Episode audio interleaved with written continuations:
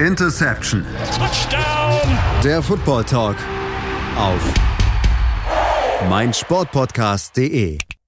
Hallo und herzlich willkommen zu einer neuen Ausgabe Interception der Football Talk hier auf meinsportpodcast.de. Ja, wir haben es mittlerweile schon Mitte, Ende April, sprich die Offseason ist nun nicht mehr ganz so lange.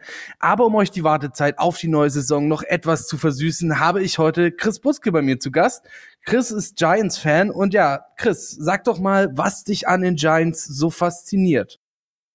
Also mich fasziniert vor allem auch die Stadt New York. Also ich war schon ein paar Mal in New York und man saugt dieses Flair der Stadt eigentlich mit jedem Schritt auf. Und die Giants verkörpern meiner Meinung nach das am besten, was New York auch ausmacht. Es hat eine Strahlkraft, es ist ein bisschen, ja, ein, es ist alles ein bisschen größer. Man will gerne oben mit dabei sein. Und die, ähm, die Giants verkörpern einfach den Spirit von New York, finde ich, am besten von allen New Yorker Teams. Alles klar, ja, du hast es schon gesagt, man will gerne oben mit dabei sein. Da habe ich jetzt erstmal schlechte Nachrichten für dich, ja. Letzte Saison sechst schlechteste Team der, der Regular Season gewesen, die New York Giants. Aber ich habe auch eine gute Nachricht für dich. Sie waren besser als die New York Jets. Was hast du aus der letzten Saison so mitgenommen? Jetzt warst du kurz ein bisschen abgehackt, aber ähm, du hast mich gefragt, was ich so aus der letzten Saison mitgenommen habe wenn man ganz großer Optimist ist, kann man schon mal sagen, es war besser als das Jahr zuvor.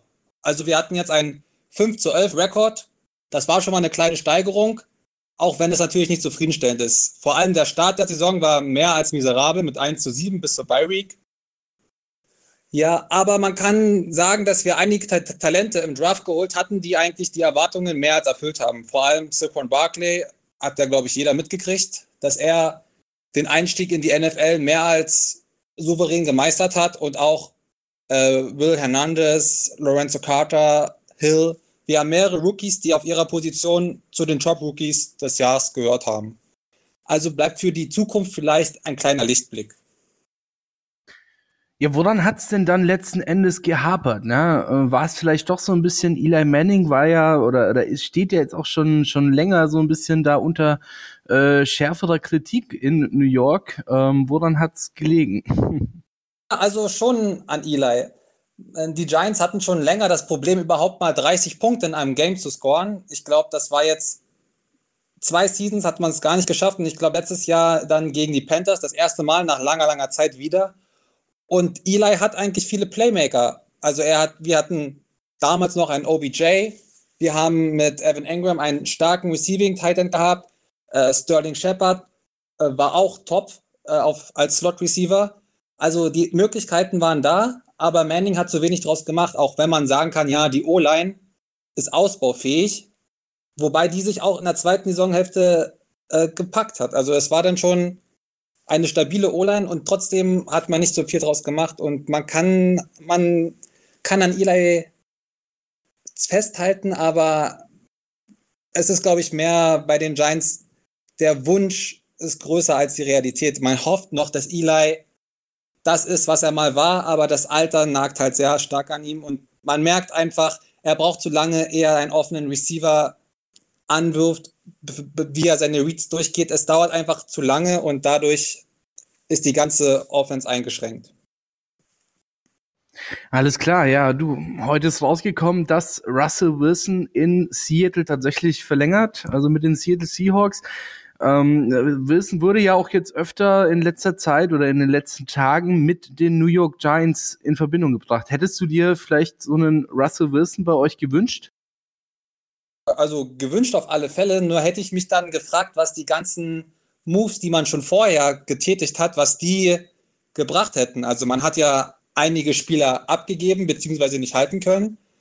Und wenn man sich dann jetzt einen Russell Wilson geholt hätte, nachdem man einen der besten Receiver mit Beckham abgibt, ist halt die Frage, ob dann wirklich ein langfristiger Plan im Front Office steckt oder ob man sehr spontan und situativ agiert. Also das wäre, wenn man jetzt sich Wilson geholt hätte und dafür wieder Picks abgegeben hätte, dann frage ich mich, was der langfristige Plan von unserem General Manager Gettleman ist. Ja, kommen wir mal so ein bisschen näher noch zur Offseason. Ähm, du hast es schon gesagt, ihr habt Spiele abgegeben, wichtige Spiele abgegeben. Der prominenteste Name dabei natürlich logischerweise Odell Beckham Jr., ja. Ähm, für diesen Odell Beckham Jr. Trade wurde euer, äh, euer Mr. Gettleman auch schon stark kritisiert, ja. Ich meine, ihr habt Jabril Peppers von den Cleveland Browns äh, bekommen, plus noch ein paar Picks dazu. Ähm, wie siehst du persönlich diesen OBJ-Trade? man muss halt sehen, was man für so viel Talent zurückbekommt. Also wir kriegen für OBJ den 17. Pick des Drafts, dazu noch einen Drittrunden-Pick und das wurden noch äh, ein Fünft- und Viertrunden-Pick getauscht, plus halt die Safety. Aber ist das Talent, was man zurückbekommt, ähm, gleichzusetzen mit dem Talent, was man abgibt. Mit ähm, Beckham hat man einen der ich sag mal, Top 3 Receiver der letzten Jahre abgegeben.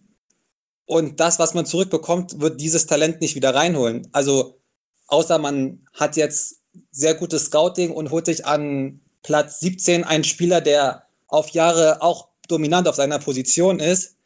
Aber Beckham war der Spieler, der die meisten Yards after Catch äh, hatte. Er war häufig die einzige Lebensversicherung für die Giants Offense. Er hat die meisten Touchdown-Pässe gefangen, seit er in der Liga ist.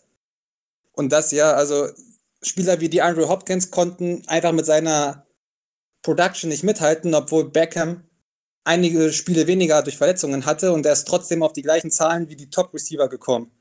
Also dieses einmalige Talent einfach so abzugeben für diesen Gegenwert, ja, das ist schwierig zu betrachten. Also es kommt natürlich darauf an, was man mit den Picks macht, aber so generell kann man sagen, dass ich glaube, die Fans in Cleveland sich mehr darüber gefreut haben als die Fans in New York. Ja gut, jetzt äh, steht ja dann auch bald der Draft an. Ja? Wir haben schon gehört, ihr habt jetzt einiges an Material, das ihr an diesen Draft raushauen könnt, äh, beziehungsweise wo ihr euch Spieler reinholen könnt bei diesem Draft. Ja?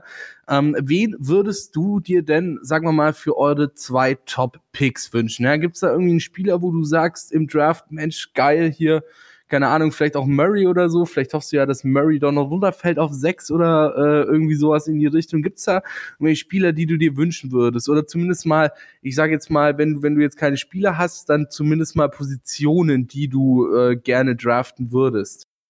Äh, na, man hat ja auch äh, an Cleveland nicht nur Beckham abgegeben, sondern auch den einzig produktiven Pass-Rusher im Team. Jetzt steht man fast gänzlich ohne Pass-Rush da. Deswegen würde ich mir persönlich ein ähm, Defense-Spieler für die D-Line äh, wünschen. Dieser Jahrgang ist ja auch äh, prädestiniert dafür. Sehr starke D-Liner, sehr starke äh, Edge-Rusher. Von daher würde ich mir dort einen wünschen, zum Beispiel wenn ein Josh Allen bis auf die 6 fällt, könnte ich mich sehr damit anfreunden. Aber auch ein Quinnen Williams würde ich jetzt auch nicht von der Bettkarte stoßen, wenn er bis auf Position 6 fallen würde, wovon man jetzt nicht ausgeht. Nick Bosa, von dem fange ich gar nicht erst an zu träumen. Ich glaube, er ist safe spätestens bei den 49ers. Aber so einen ähm, starken Edge Rush, dass man schnell zum Quarterback kommt, das würde mir persönlich am meisten zusagen. Und, Und vielleicht ein neuer Quarterback? Ja, ja, Quarterback. Mein Traum-Szenario vielleicht, dass man, dass sich Murray äh, bei den Cardinals anschließt und die hatten ja schon letztes Jahr einen Erstrunden-Pick äh, äh, für den Quarterback verwendet für Josh Rosen. Und wenn Rosen dann äh, vielleicht überflüssig dort ist, könnte man sich ja den holen, vielleicht für einen Zweitrunden-Pick oder so. Und man könnte so die Quarterback-Position füllen. Das wäre für mich so das ideale Szenario. Den sechsten Pick für äh, die Defense und sich Josh Rosen aus Arizona holen.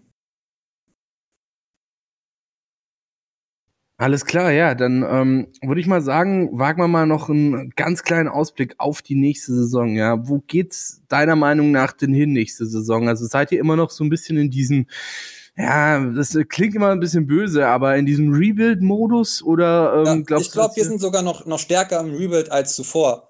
Also letztes Jahr war Edelman davon überzeugt, dass man äh, vielleicht sogar recht weit in den Playoffs kommt, so wie er sich gegeben hat und so wie seine äh, Actions auf den Transfermarkten so waren. Und ich glaube, man hat es jetzt gemerkt und deswegen probiert die teuren Spieler abzureißen und holt sich jetzt viel junges Personal. Und der Rebuild ist jetzt, glaube ich, im vollen Gange. Und man kann vielleicht mit ein bisschen mit der Lupe jetzt einen Plan erkennen. Wobei jetzt auch schon wieder einige Signings in der Offseason dem Plan eines Rebuilds konträr gegenüberstehen. Zum Beispiel jetzt das Signing von Golden Tate für einen 30-jährigen Slot-Receiver. Fast 40 Millionen insgesamt zu zahlen für vier Jahre. Ist jetzt auch nicht so das beste Zeichen, wenn man schon einen Slot-Receiver in Sterling Shepard hat, den man jetzt auch noch längerfristig hält. Also so ganz ein Plan scheint nicht, zu scheint nicht da zu sein, aber ich glaube, man ist jetzt mehr bereit, sich den Rebuild einzugestehen als letztes Jahr. Wie stehst du denn? Also ich höre da jetzt schon bei dir auch so leichte Kritik raus, ja, wenn ich ehrlich bin. Äh, wie stehst du denn so ganz generell zu der Personalie Gettleman? Ja, also was man ihm so gut erhalten muss, ich fand seine Draft-Picks im letzten Jahr eigentlich haben sich alle ausgezahlt. Ob man jetzt, man kann jetzt drüber streiten, ob man an Position 2 einen Running Back picken muss. Aber wie gesagt, er hatte, glaube ich, letztes Jahr noch den Plan der Playoffs und hat auf Eli Manning vertraut. Von daher kann man es mit dem Mindset vielleicht verstehen. Was also Draft Scouting angeht, fand ich die Spieler, die er gepickt hat, waren alle eigentlich gut, haben alle besser eingeschlagen als unter seinem Vorgänger.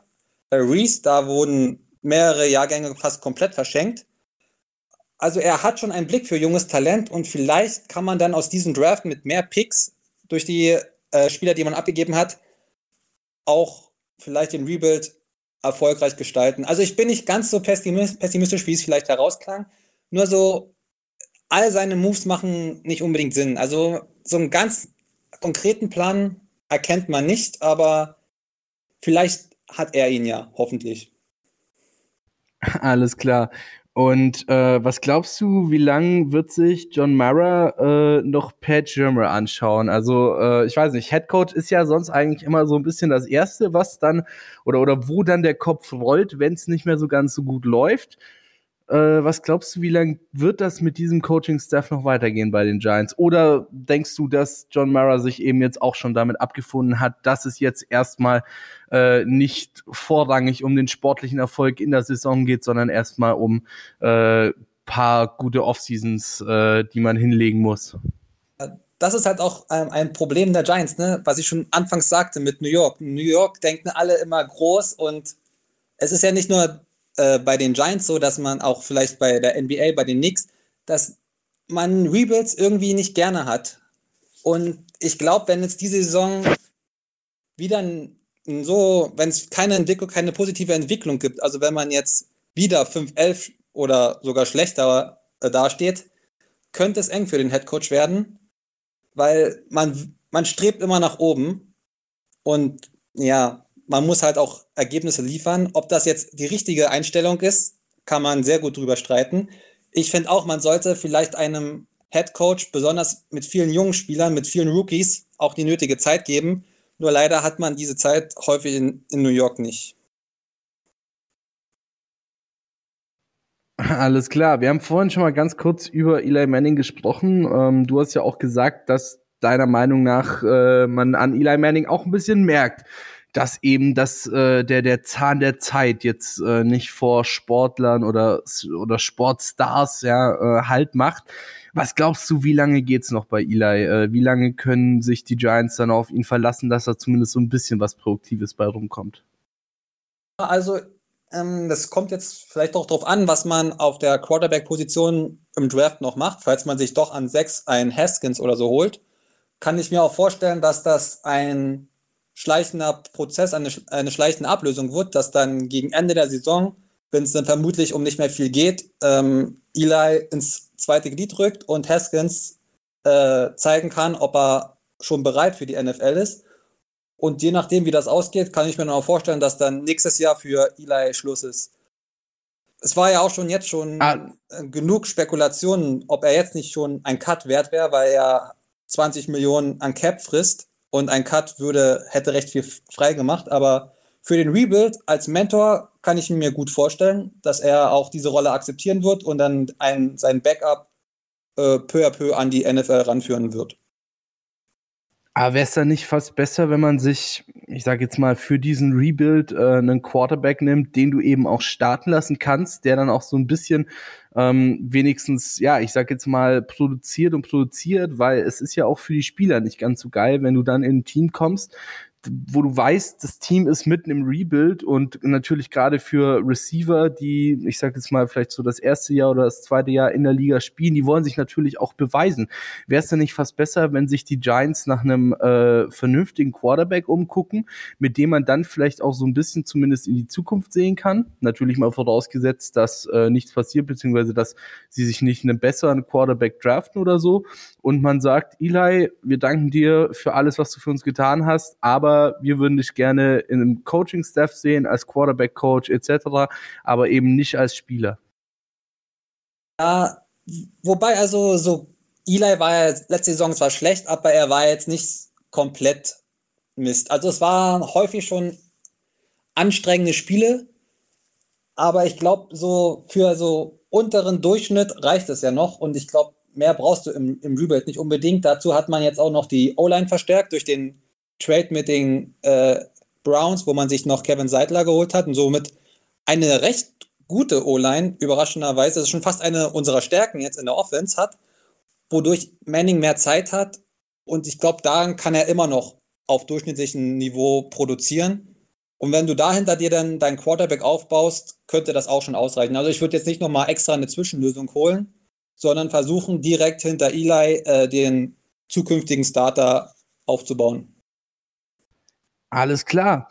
Ja gut, äh, das war's, würde ich mal sagen. Na, ne? jetzt wissen wir alles zu den äh, New York Giants zur letzten Saison. Die haben wir noch mal ein bisschen äh, hier ja, äh, rekapituliert und zur kommenden Saison. Herzlichen Dank nochmal an Chris, dass du die Zeit gefunden hast, heute mit mir ein bisschen über die Giants zu talken und ganz, ganz viel Erfolg euch natürlich auch für die nächste Saison beziehungsweise äh, auch eher nicht, ja, weil ich meine, wenn ihr Rebuild seid und tanken wollt, dann ist wahrscheinlich viel Erfolg eher nicht so das, was ihr jetzt braucht. Ja, wobei, also ich bin kein Fan vom Tanking. Also ich finde auch, ein Spieler wächst auch am Erfolg. Also wenn du nur deine ganze Rookie-Season und so nur am Verlieren bist, ich glaube, das schlägt sich nicht unbedingt positiv nieder. Ich hoffe, dass einfach jeder sein, seine Leistungen bringt und ja, dass es keine großen Enttäuschungen gibt und vor allem keinen Draft-Bust oder so. Das wäre natürlich Worst-Case-Szenario zurzeit. Ja, hat mich gefreut, ähm, hier sein zu dürfen. Immer wieder gern. Und ja, hat mir Spaß gemacht.